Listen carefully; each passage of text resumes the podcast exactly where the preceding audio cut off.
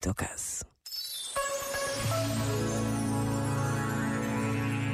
A viagem de avião foi longa e permitiu que aquele encontro inesperado trouxesse memórias de uma vida inteira. Partilharam histórias, viram fotografias antigas e recentes nos pequenos ecrãs dos telemóveis. Descobriram que tinham crescido na mesma cidade, andado na mesma escola. Falaram dos que já tinham partido e das crianças acabadas de nascer.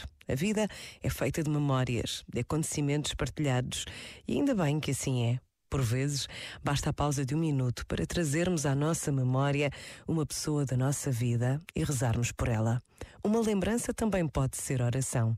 Pensa nisto e boa noite. Este momento está disponível em podcast no site e na app.